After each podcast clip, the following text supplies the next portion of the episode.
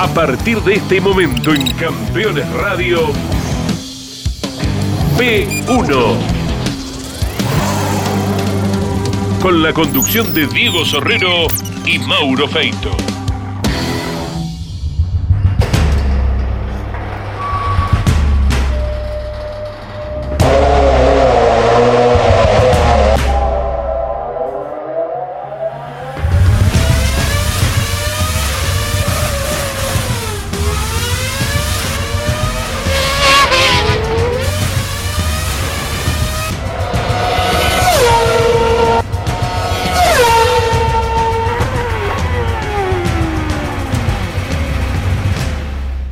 Amigos de P1 o amigos de P1, como diría el protagonista de la nota de hoy, de esta historia de hoy, Rafael Calafel. Es la primera vez que nos dicen en alemán el nombre. Lo han dicho alguna vez en inglés. P1 dice nuestro amigo Gustavo Rosso de Minnesota, de Estados Unidos, pero nunca nos había dicho P1.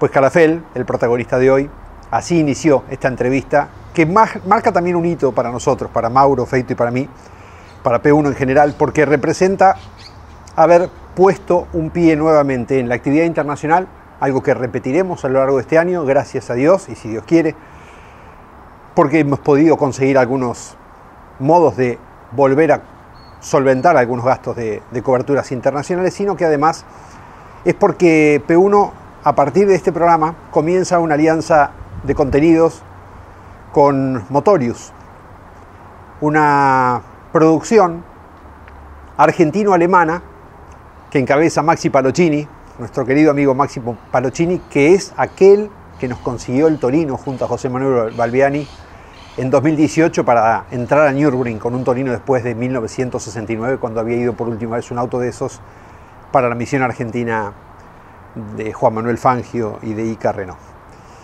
Maxi Palocini tiene una producción referida al mundo de los autos y de las carreras de autos en Berlín, en Alemania.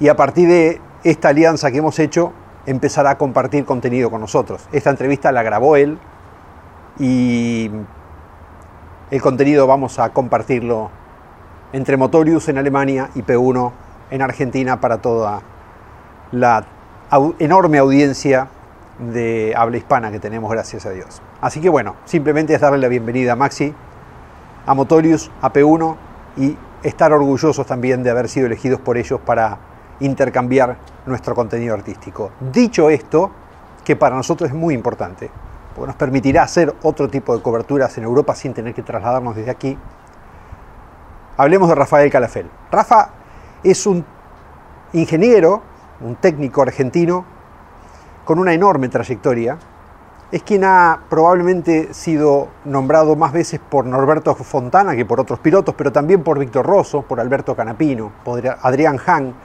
en, determinados momentos de su carrera deportiva. Pero fue Fontana, fue Norberto Fontana quien más real se le dio a, la importancia del trabajo de Rafael Calafel cuando ganó aquel campeonato de Fórmula 3 eh, alemana en 1995. Rafa empezó en Argentina, Nació en Santa Fe, se crió entre Santa Fe y Esperanza, compartió con Enrique Scalabroni cuando Scalabroni trabajaba en Avante, aquí en Buenos Aires, antes de emigrar a Europa. Sus primeras experiencias con un Fórmula 4 terminó haciendo un TC2000, un Renault 18 TC2000 para Horacio Varela, piloto de Esperanza, provincia de Santa Fe.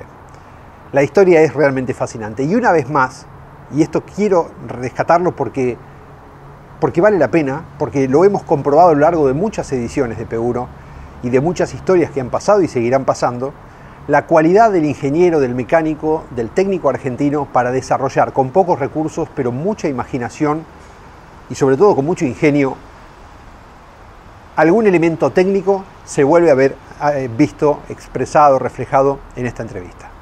Habrá alguna historia interesante de Argentina, una muy interesante de su llegada a Italia, donde recaló por primera vez cuando decidió irse en 1985 al viejo mundo a intentar triunfar en el automovilismo, eh, europeo, cosa que consiguió y vaya como.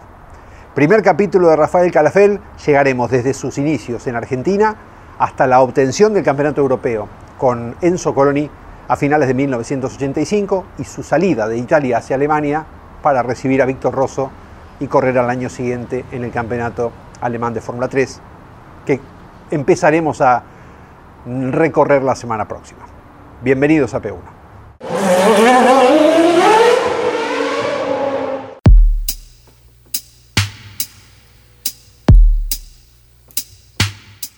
Yo nací y crecí eh, en el centro de Santa Fe, prácticamente detrás de la Casa de Gobierno, y en la esquina de eh, la Casa de Gobierno precisamente había un bar que se llamaba Los Constituyentes.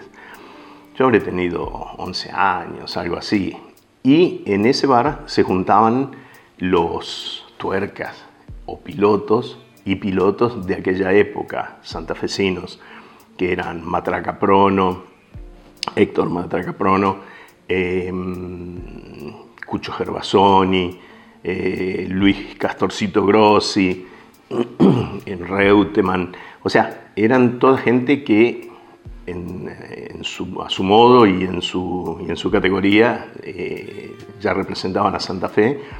y bueno, y eso fue para mí un poco estar en contacto con esa gente y, y no solamente verlos en, el bar sentados tomando algo, sino que también llegaban al bar en cada uno en su respectivo vehículo. Y eh, bueno, no, no, quiero dar nombres, pero eh, también se armaban unas lindas picadas ahí alrededor de, del Parque del Sur. Y bueno, todo eso mm, fue, fue mm, para mí una, un poco una inyección, eh, que fue un poco el, el haberme llevado a, a, gustar de esto. Muchas veces los, los, pilotos cuando llegaban al bar daban la vuelta en la esquina, pero no despacio. Entonces nosotros que ya sabíamos que iban a llegar o que iban a pasar o que iban a hacer picaditas o cosas así, nos sentábamos en el cordón de la vereda, ya te digo, con 11, 10, 11, 12 años y veíamos todo eso, era eh, fantástico.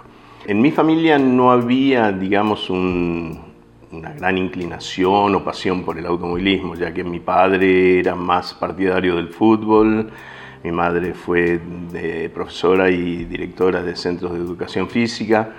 Eh, siempre estuvimos ligados al deporte, pero eh, no al deporte mecánico. Eh, eso fue una cosa que más que nada yo la fui eh, mamando o, recibiendo de, otra gente un poquito más lejana de mi familia, eh, en Esperanza especialmente, donde eh, tenía primos que ya estaban andando en moto o en kartings y bueno, con ellos fuimos creciendo también juntos, la familia de Oscar y Omar Simonuti. son chicos que me ayudaron también muchísimo cuando en algún momento decidí correr en karting o quise correr en karting. Y mi padre me dio el gusto comprándome un karting súper usado eh, que no andaba ni para atrás. Nos cansábamos eh, de empujarlo y no arrancaba. Pero me dio, digamos, la posibilidad de aprender técnica porque fue uno de los motivos por los cuales mi padre compró algo usado y no algo nuevo. Una por una cuestión de dinero y otra porque era también la forma de, de que yo aprendiera. Entonces, eh, bueno, así fue que también eh, fui haciendo mis primeras armas dentro del automovilismo. Corrí un año y medio, casi dos años, pero me di cuenta de que eh, no era, yo no era un gran piloto y podía hacer nada más que gastar dinero y para nada. Pero yo quería estar en el ambiente, quería seguir preparando el karting, quería seguir preparando, limando los motores. Eh, era para mí, eh, digamos, eh, la finalidad era esa, estar en el ruido. Entonces era ahí donde buscaba de qué manera puedo aprender algo. En la revista Corsa o Automundo siempre aparecía alguna nota de algún técnico argentino o de Berta o de Orlando Ríos, que Orlando eh, en su momento había editado un libro en el año 73 o 76 creo, que fue un poco la Biblia de muchos de nosotros.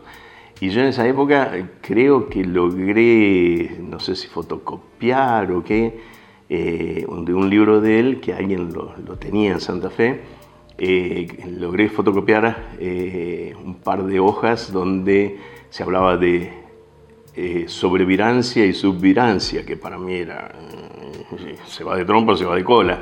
Eh, y era entender, eh, cosa que Orlando explicó muy muy bien en su momento, con palabras muy simples, cómo se puede corregir una subvirancia, una sobrevirancia con alerón, con suspensión, con barra antirrolido.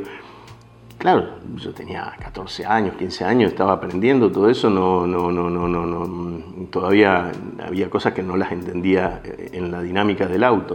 Mientras ese tiempo de karting o al final de ese tiempo, eh, conozco a Carlos Copich, un chico de Santa Fe, que en ese momento estaba armando un Fórmula 4, pero era una, una, historia sin fin, o sea, armar un auto de cero era eh, casi imposible. Él llegó a, llegamos a hacer, él llegó a hacer la, la carrocería, eh, pintar y una serie de cosas, pero faltaba poner el motor y demás. Entonces un buen día surgió la idea o la posibilidad de comprar un Tulia 10 de eh, Héctor Zafrea, que antes había sido de Jorge Balangione de Esperanza. Ese auto era un muy buen Fórmula 4, ya eh, empezaba a ser obsoleto porque ya había Tulia 12, Tulia 14, no me acuerdo bien, pero ese era un auto bien, bien hecho y con un motor 850 que creo que lo había preparado este Berta. Entonces eh, se tuvo la posibilidad de comprar ese auto. La idea era de comprarla a medias entre los dos, pero a mí no me daba el cuero como para tanto. Entonces lo terminó comprando Carlos. Y, Carlos debuta en el año 76 en Las Flores.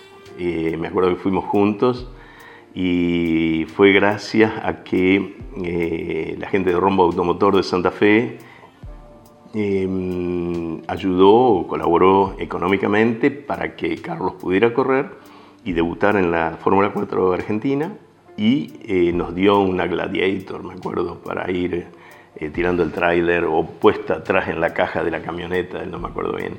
Así nos fuimos a las flores eh, con la emoción de Carlos Copich como piloto, de debutar en la categoría y, y yo me, ayudando en todo lo que podía no era un mecánico experto, pero íbamos aprendiendo juntos eh, alinear el auto y hacer todo lo que era necesario, siguiendo las recomendaciones de Safrea y de, y de los técnicos que habían trabajado con ese auto.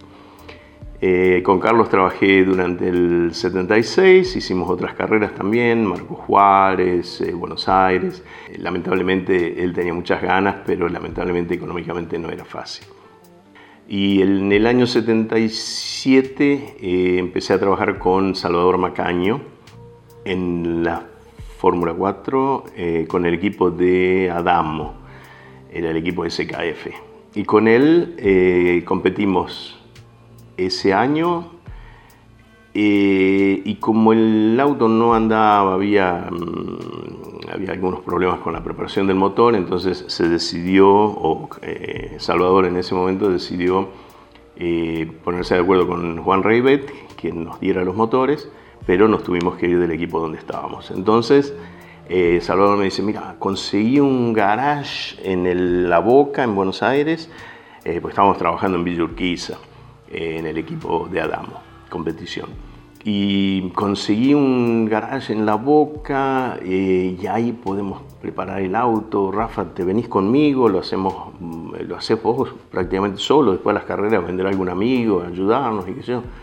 Y yo medio, medio audaz también, porque no era que tenía una gran experiencia, ya había empezado a, ayudar a otros y a trabajar.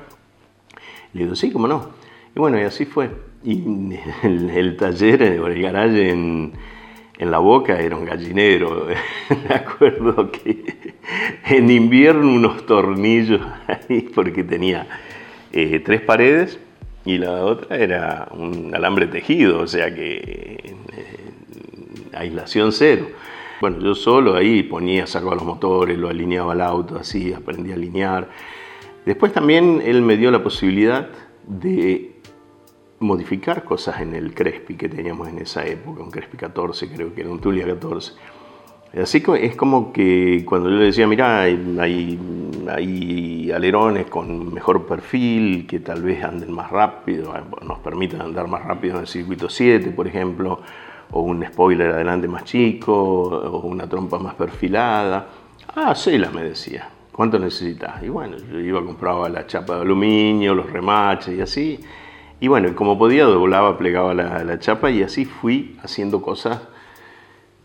Eh, porque a mí en realidad no me gustaba apretar tuercas y cambiar partes. No, a mí lo que me gustaba era crear, hacer. Eh, yo había estudiado dos años de arquitectura y con un poco de conocimiento técnico de la Escuela Industrial Superior y siempre me gustó el, diseño. O sea, yo lo que veía en los autos era la parte constructiva del auto y eso era lo que realmente me, apasionaba. En el año 77 fue un buen año porque terminamos segundos, terceros creo en el campeonato, no me acuerdo bien. Em, pero ganamos una carrera el Día del Niño en el Autódromo de Buenos Aires, me acuerdo, eh, que fue la primera carrera de Salvador. Y después, en el año 78, hicimos Fórmula 4 también junto con él, pero en una estructura de Jorge Litmanovich, Litma Competición, me acuerdo, en, Villa Urquiza. Eh, hicimos, ese año fue un año muy peleado, con mucho trabajo, pero terminamos segundos en el campeonato atrás de Liceo Salazar. Y ahí fue cuando surgió la idea de que Salazar se iba a Europa y que por ahí Salvador también, si podía, se iba a Europa y ahí yo ya me había embalado para irme junto. Pero lamentablemente eh, Salvador tenía eh, sus compromisos con la familia, con la industria de la familia en Coronda y no, le, no, no, no podía dejar el país tan fácilmente.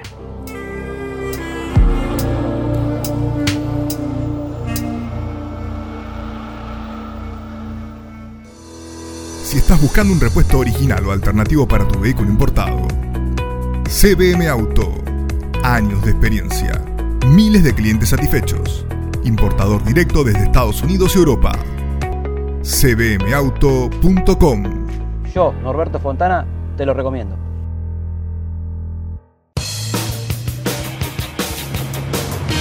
Había que hacer una pickup que tenga la fuerza de los que hacen. Renault Alaskan hecha para los que hacen.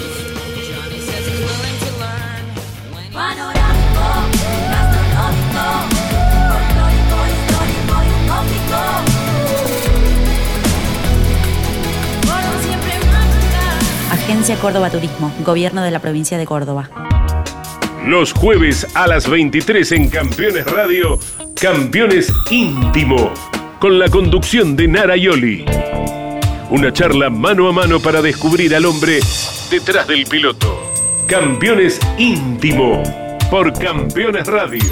Todo el automovilismo en un solo lugar.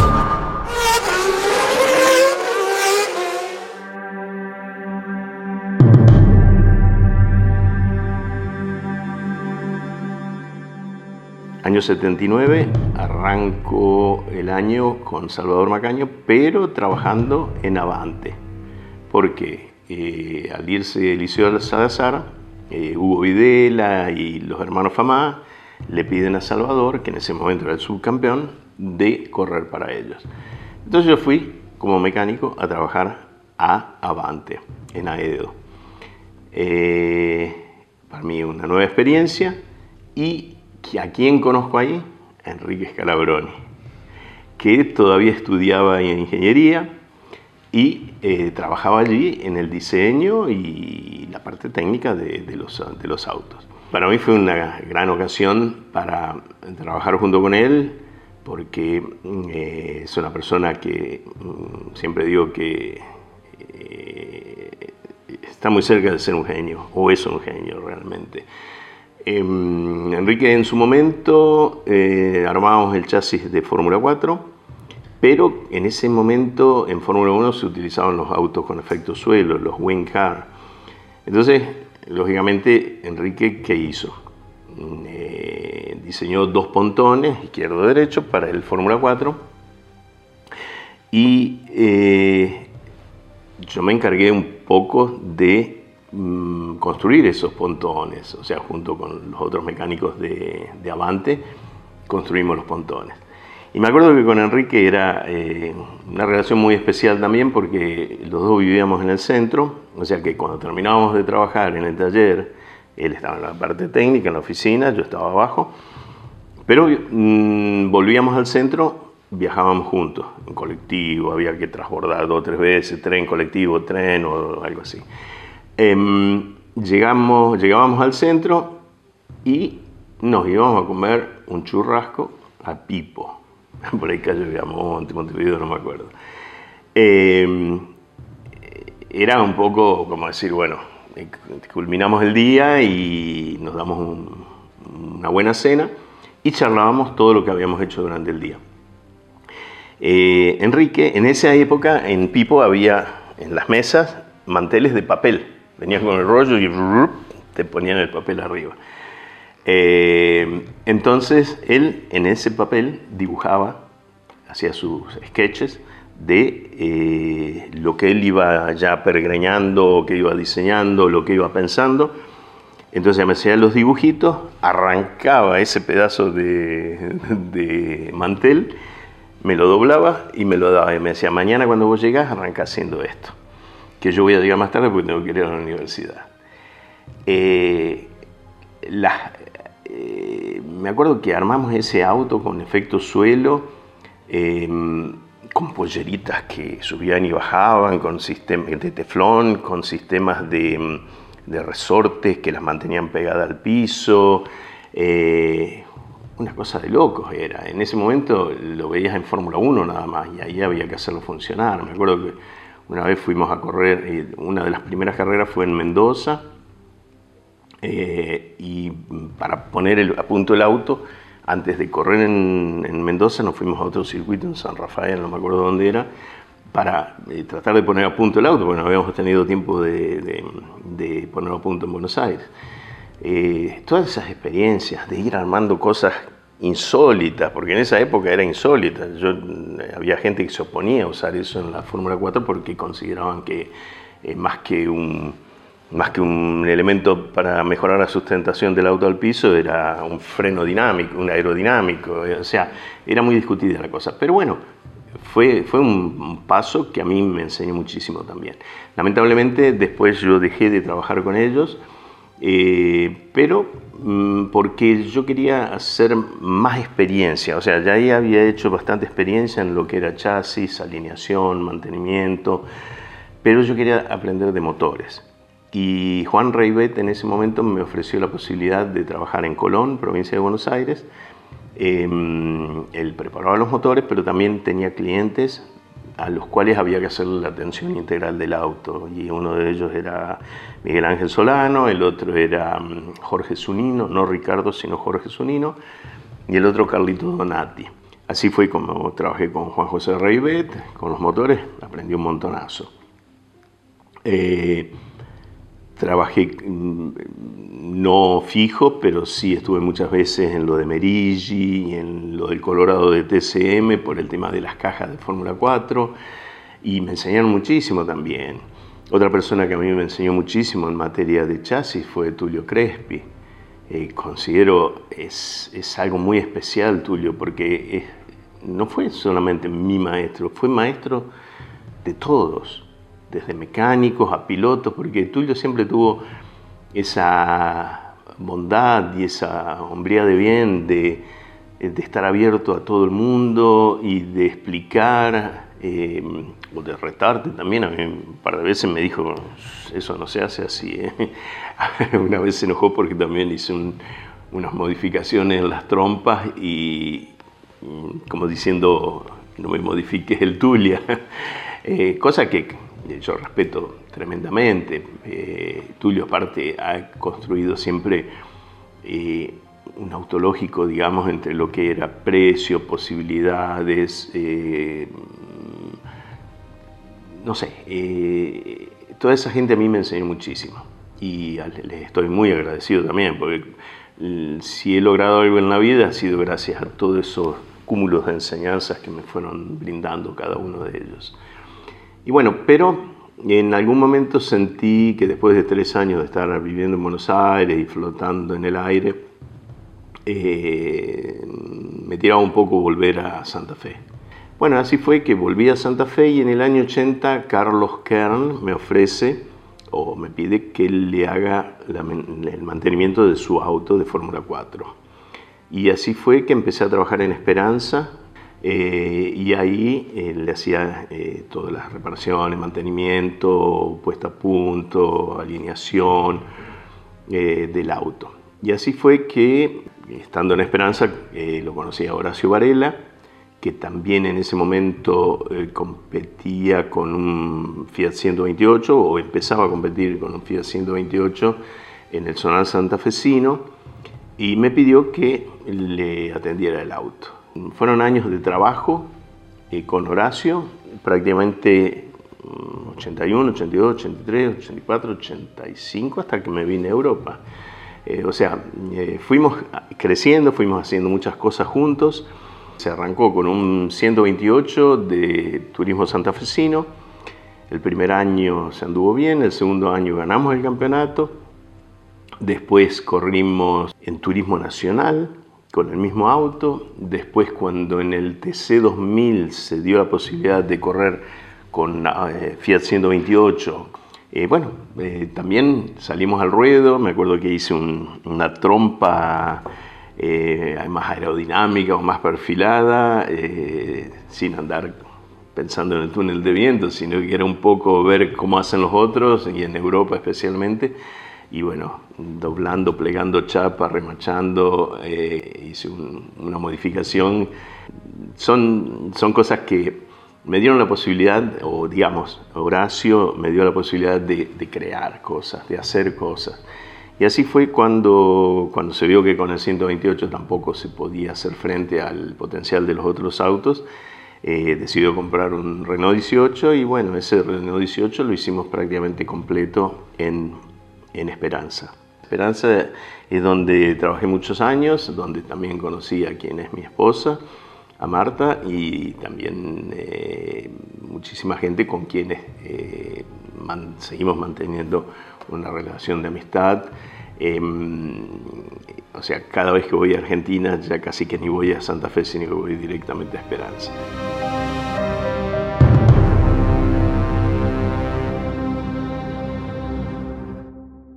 Si visitas Miami, no extrañes lo que dejas por unos días. Visita Las Acacias, el gourmet argentino. Productos argentinos y regionales. Las Acacias, un punto de encuentro en Doral. Encontranos en la 82, 00 Northwest y la 14 Street. Campeones. La revista de automovilismo. Toda la actividad nacional e internacional con la información más completa y las mejores fotografías. Campeones. Conseguila en formato digital los lunes posteriores a cada fecha de turismo carretera o los martes en todos los kioscos del país. Todos los viernes en Campeones Radio. Fórmula 13 Radio un programa dedicado íntegramente a la información de la Fórmula 13 Metropolitana, la categoría de monopostos más importante del automovilismo en Argentina. Fórmula 3 Radio. Con la conducción de Andrés Galazo.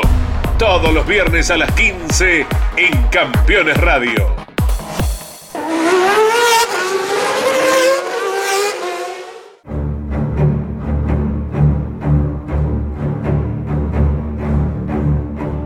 Recuerdo que un día me dice, Rafa, compré una caja de cambio de un Fórmula 2, no sé de quién, de, la limitada Santa Fe, de la limitada Riana, de la Fórmula Entrerriana, y, mm, la quiero adaptar en el Renault 18.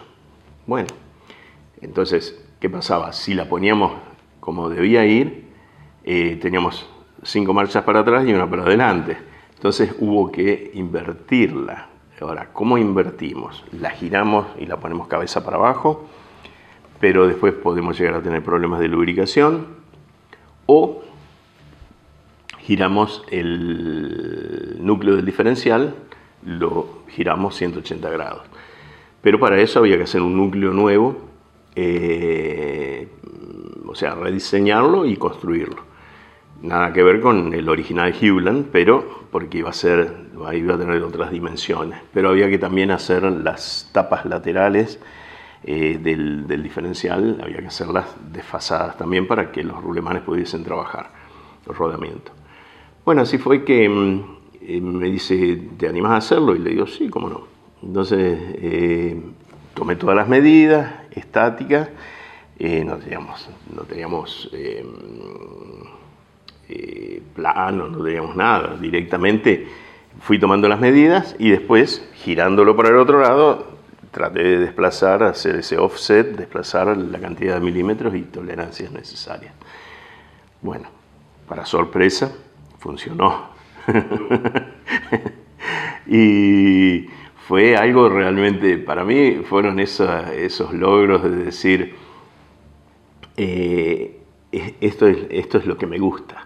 Y hace un par de años cuando estuve en Argentina, en un reportaje que me hicieron en Esperanza, eh, me llevé una gran sorpresa porque me dijeron que eh, Oreste Berta, en aquellos años 85, cuando Horacio Varela le comentó del diferencial, y, Oreste vio el diferencial, el núcleo modificado, dice, pero ¿quién hizo esto? Qué bien que está, dijo.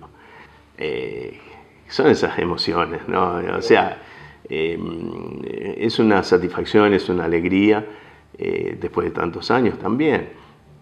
Pero bueno, eh, eso es algo que a mí me ayudó muchísimo para cuando vine a Europa eh, poder trabajar, conseguir trabajo y me ayudó a crecer también, porque el europeo está muy, muy esquematizado en su trabajo, está todo muy definido eh, pero a veces ese tipo de modificaciones, reparaciones o, mejoras mm, no se hacen, no se hacen tan fácilmente. Eh, bueno, en Esperanza eh, trabajé hasta el año 85, hasta mayo del 85, que fue el momento en que decidimos con mi esposa venirnos a Europa. Mm, fue una decisión un poco valiente, diría, de parte de ella más que mía, porque nos vinimos, y yo en ese momento no tenía trabajo en Europa. Eh, nos vinimos directamente a Italia.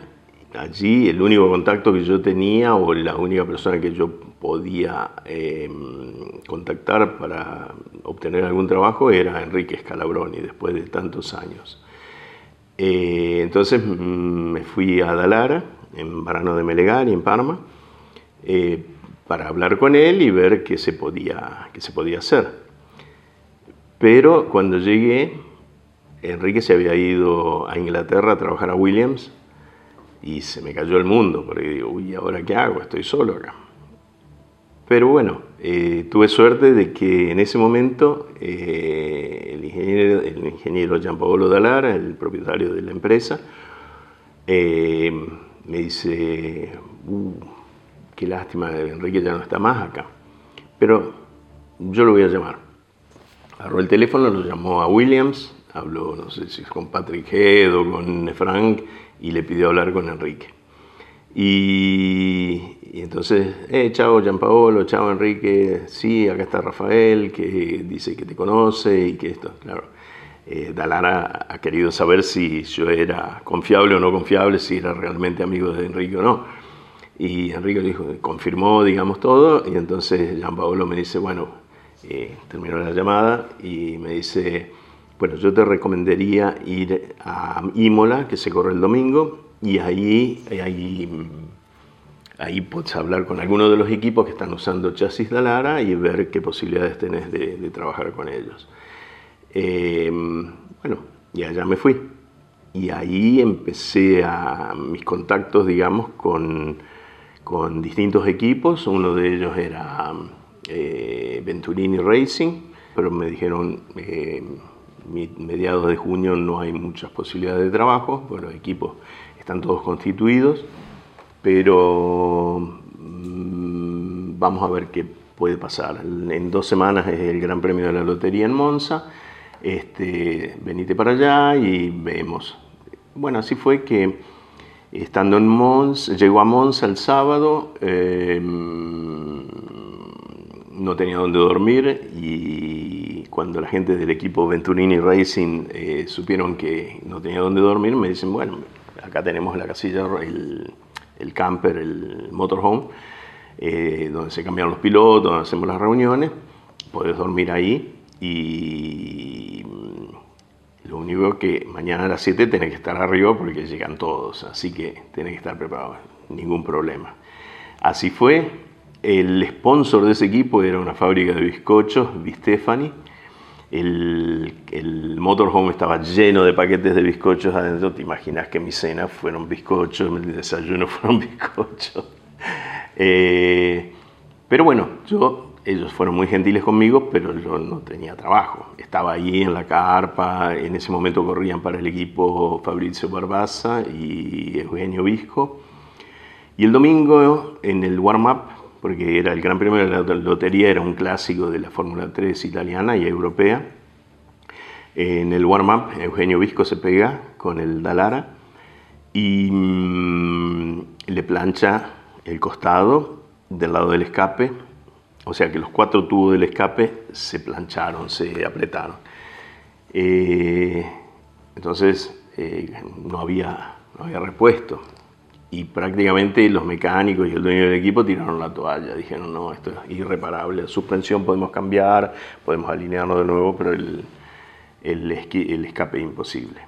Así que eh, yo les dije, miren, si quieren yo pruebo de arreglarlo. Lo único que necesito es eh, una llama, un acetileno, eh, una agujereadora con una mecha chica, un alambre para hacer un gancho, martillo, lógico.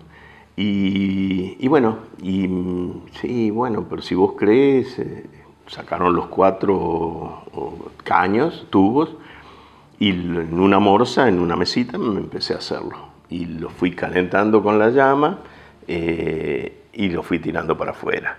En el agujero lo enganchaba con el gancho y lo fui tirando para afuera. Una paciencia de nano, ¿viste? Y lo logré. Uno de tres escapes quedaron bastante bien, como si lo hubiese planchado un tintorero. El cuarto no tan bueno, pero cuando el dueño del equipo lo vio, dijo, chicos, póngalo en el auto, que faltan tantos minutos, ahí se ve a pista. Y así fue, corrió el auto. En ese momento me vieron otros equipos, lo que yo estaba haciendo ahí, claro, martillo, en sentido, ¿quién es el loco que está martillando acá? Y bueno, eh, me dice Enzo Coloni, después que termina la carrera, me dice, quiero hablar con vos, venite a Perugia, a Toros Ultrasimeno, venite el, el lunes, eh, venís con nosotros, me dice, porque quiero hablar con vos. Y, y en ese momento eh, yo había hecho un, ¿cómo se dice? Un, un, encuentro, había fijado un encuentro con un equipo de Fórmula 5, Fórmula Renault 5, Turbo, qué sé yo eh, por ahí en las inmediaciones de Monza. Eso lo tenía para el lunes.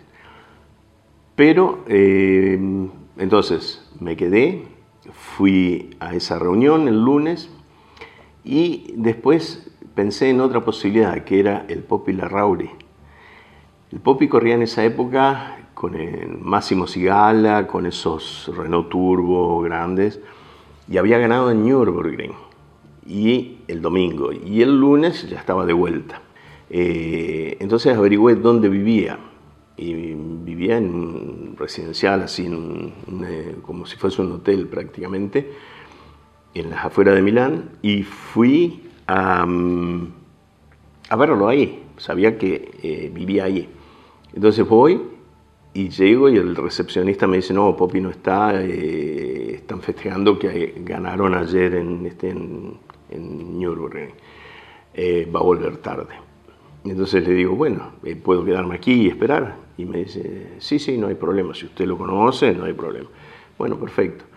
Em, llega el Popi a medianoche, tarde, y, me presento, porque yo no lo conocía, lo, había, lo habré visto en, en los circuitos en Argentina, pero nunca había tenido una charla con él y me dice, ¿pero qué haces acá? No, Popi, yo quería simplemente preguntarte eh, que me des un consejo, porque he hecho algunos contactos con distintos equipos y no sé, no sé cuál me conviene para el futuro.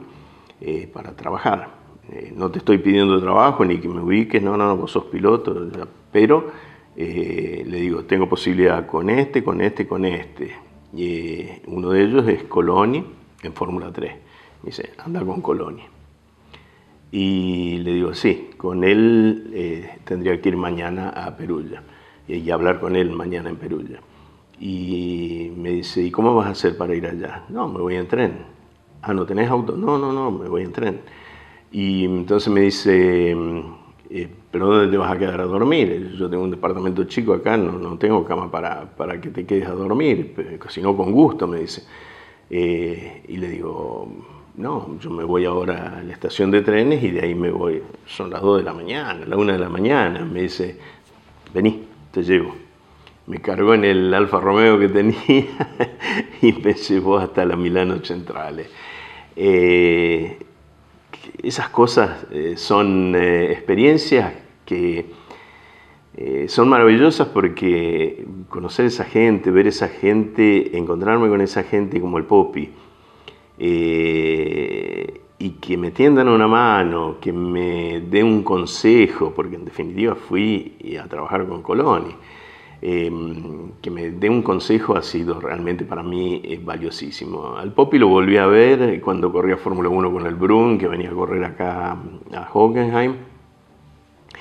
Eh, y nosotros hacíamos relleno con el Fórmula 3 alemán. Eh, lo volví a ver un par de veces, pero bueno, después nunca más. Y me gustaría algún día reencontrarme con él y volver a agradecerle por esas palabras que él tuvo. Y bueno, y acto seguido me dejó en la estación de, Milán y ahí me tomé un tren y me fui para Perugia. Y en Perugia em, eh, llegué al pueblo donde tiene taller Coloni. Em, él me organizó una habitación en un hotel y ahí eh, me dice, bueno, cenamos juntos en el hotel y mañana te venís para, te vengo a buscar mañana a la mañana y, y nos vamos al taller. Bueno, perfecto. Al día siguiente, desayuno, nos vamos para el, taller y eh, me mostró todo mm, y me dice, bueno, estas son las cosas que nosotros tenemos, lo que estamos haciendo, el año que viene queremos hacer Fórmula 3000, tenemos tres autos de Fórmula 3, bla, bla, bla. Y, bueno, le digo, y usted piensa que yo tendría posibilidades de trabajar acá, que sea todo muy cuidadoso, muy prudente y con medio, media lengua, porque no hablaba italiano. Y él trataba de hablar un poco de español. Y bueno, y así fue que me dice, no, podés empezar a trabajar ahora si quieres. Como si quiero. Sí, sí, sí, acá hay que hacer esto, esto, aquello. Bueno, y empecé a trabajar y mm, eso era un, un miércoles. Eh, llegué el viernes, yo dormía en el hotel, cenaba allí, me pagaba la comida, todo. Digo, bueno, qué bárbaro. Eh, llegué el viernes y ya mm, eh, me estaba un poquito deseoso, ansioso y curioso de saber cómo iba a seguir la cosa, Y bueno, y me dice, mm, digo, Enzo, un poco temeroso de que me, por ahí, por hacerle la pregunta, que me dijera, se corta todo. Y me dice, le digo, Enzo, eh, ¿puedo seguir trabajando? ¿Qué, pensás? Eh, decime, porque no sé, no, sé nada, aparte no me puedo explicar bien. Y me dice, seguro que tenés trabajo acá. Ya, haberte visto trabajar, después de dos horas de haberte visto trabajar, eh, ya, ya me convenciste de que sos el tipo para trabajar acá. ¡Pum! Esa fue una gran satisfacción también y con él trabajé mucho también, o sea, hicimos mucho hasta el fin del año porque tenía tres autos, era mucho, mucho trabajo, terminamos ganando el campeonato con Alex Caffi, em, con un Dalara, eh, Nicola Larín y, y Marozzo corrían con Martini todavía eh, pero los modificamos con la carrocería, me pidió Enzo que le modifique la carrocería, que hagamos que el Martini se parezca más a un Dalara que a un Martini, o sea que le hicimos las panzas distintas, le hicimos el cubremotor también tipo Dalara, todo más perfilado, copiando el auto que en definitiva había eh, diseñado Enrique Scalabroni también, pues ese Dalara del año 85, que fue el primer chasis en fibra de carbono, y desarrollaron la Galería del Viento, el túnel de viento, eso fue creación de, de Dalara y Enrique Scalabroni.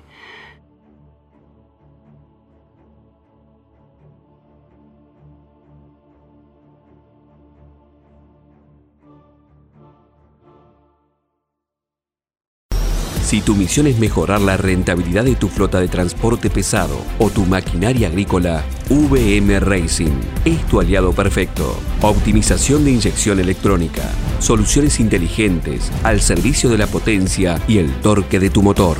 Porque tu cosechadora debe cosechar, porque tu camión debe transportar.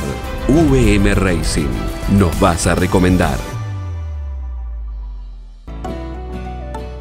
Desafía tus límites. Tonino es tu mejor opción.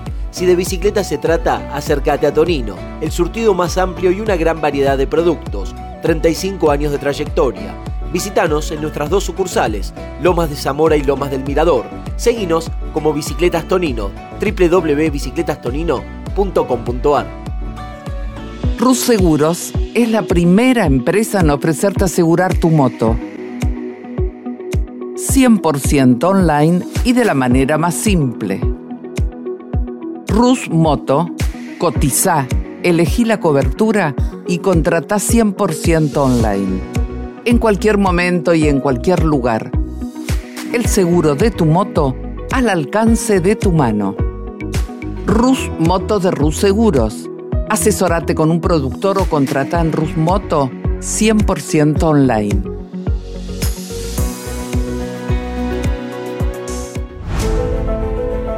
Editorial Campeones presenta Mouras, Príncipe de TC.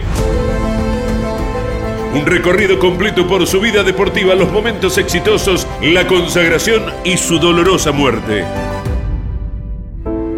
300 páginas con cada detalle de su trayectoria y valiosos testimonios. Una obra única, biografía homenaje, Mouras, Príncipe de TC exclusivo de Editorial Campeones. Comunicate con este programa. Deja tu mensaje de texto o voz al WhatsApp de Campeones Radio. 11 44 75 0000. Campeones Radio todo el automovilismo en un solo lugar.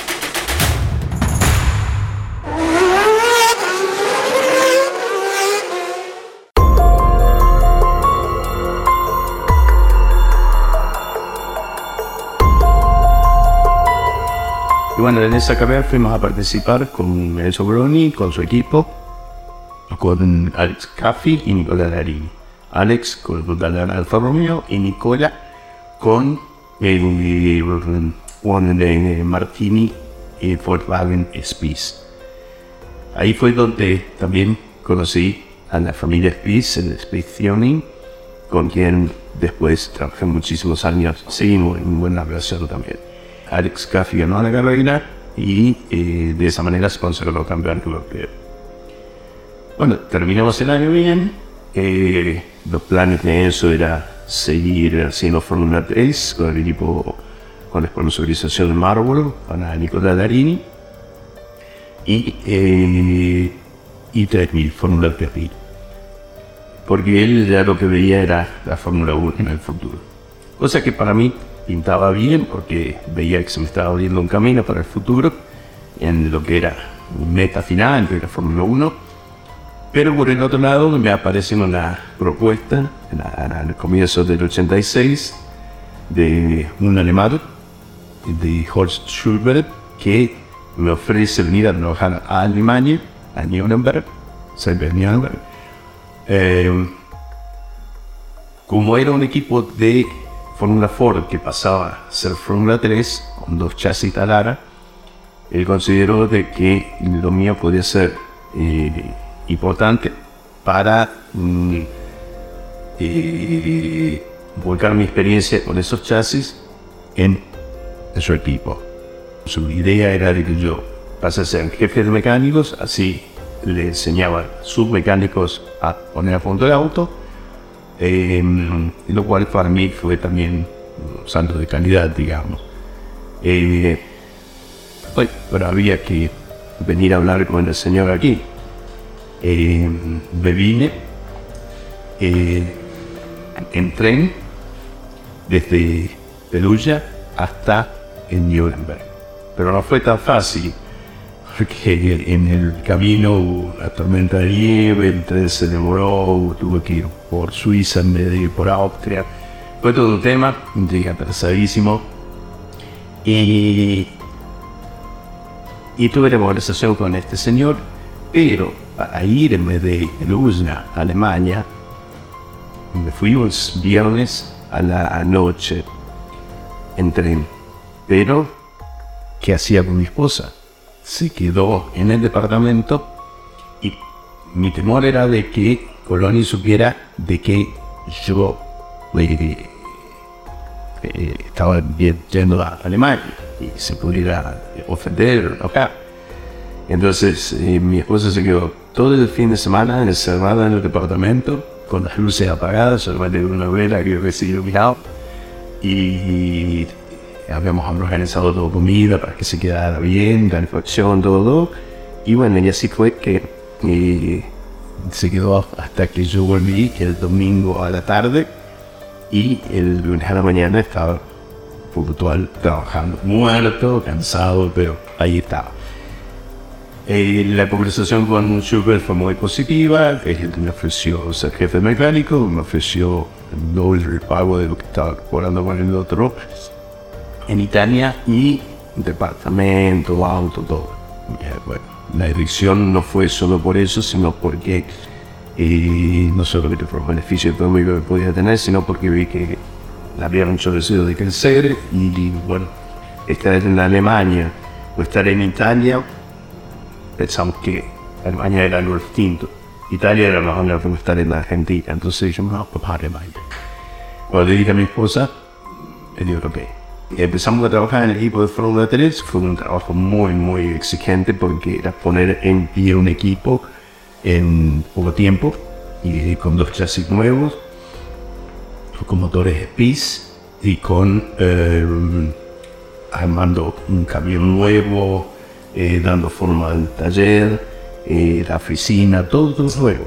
O sea, de que trabajamos de las 8 de la mañana hasta las 11 de la noche y más de una vez me pregunté, ¿habré tomado la decisión correcta? Porque los italianos a las 6 de la tarde andiamo a casa.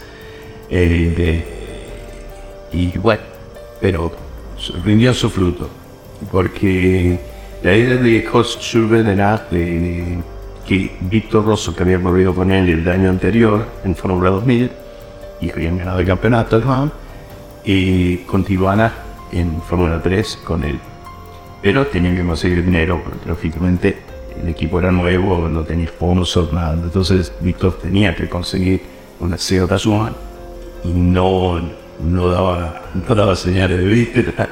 Entonces el alemán estaba un poco ya preocupado y yo también preocupado, porque digo, si este me trajo porque va a venir un argentino, porque un piloto argentino, y porque yo le puedo hacer también por el idioma y todo eso, puedo hacer favor o beneficio, eh, como Víctor no, no, no, confirmaba, entonces ya me entré a preocupar porque dije, uy, me viene en banda. un día me dijo, no, no, quédate tranquilo, pues si Víctor no viene, eh, yo te mandé con vos, eh, te quedas aquí conmigo, no hay problema. Pero gracias a Dios, Vichy confirmó y lo tuvimos de piloto en el año 86 corriendo el campeonato de, eh, alemán de Fórmula 3.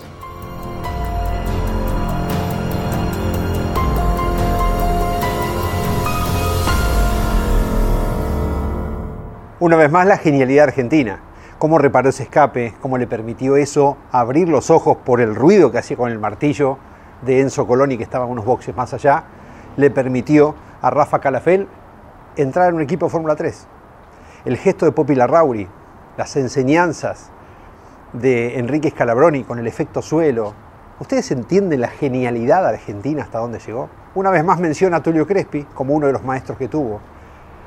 Realmente esos detalles pequeños pero tan valiosos que tiene la, trayectoria, en este caso técnica, no deportiva, aunque mezclado con lo deportivo, por supuesto, de un argentino que triunfa en el exterior, da orgullo, realmente. Y en este momento en el que está funcionando también Agustín Canapino en su debut en Indy, que Nico Barrone nos contó la semana pasada cómo llegó a ser piloto oficial Corvette, que Franco Colapinto está descollando en la Fórmula 3 internacional y tantos otros talentos que están intentando llegar, tenemos que volver a rescatar esa capacidad del argentino de sacar un plus, siempre algo extra y llamar la atención.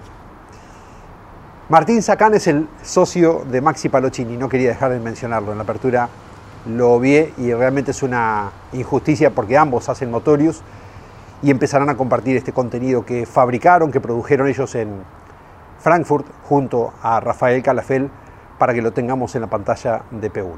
Y el agradecimiento de siempre, absolutamente eterno, de siempre, Alejandro de Brito, es levantar el teléfono y decirle, vos tenés una foto del Avante con, con efecto suelo que hizo Scalabroni, dame un segundo, al ratito estaba. Gracias Alejandro, nuestro Mesías, porque esa contribución hace que podamos visualizar historias que si no quedan solamente en un relato.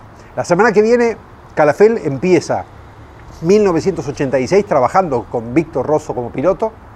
Van a pelear el campeonato de Fórmula 3 alemana. Después Rosso se irá como piloto oficial de Volkswagen al Bertrand Scheffer, el equipo oficial que acababa de ganar con Chris en el campeonato del 85, pero no le irá tan bien.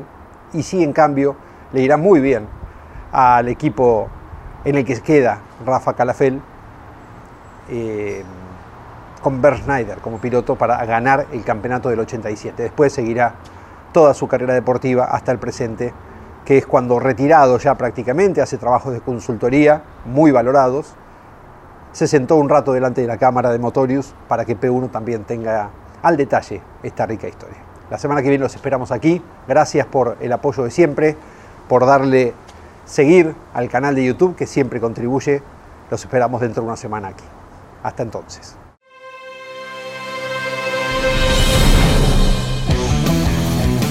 Hasta aquí en Campeones Radio P1. Con la conducción de Diego Sorrero y Mauro Feito. Campeones Radio.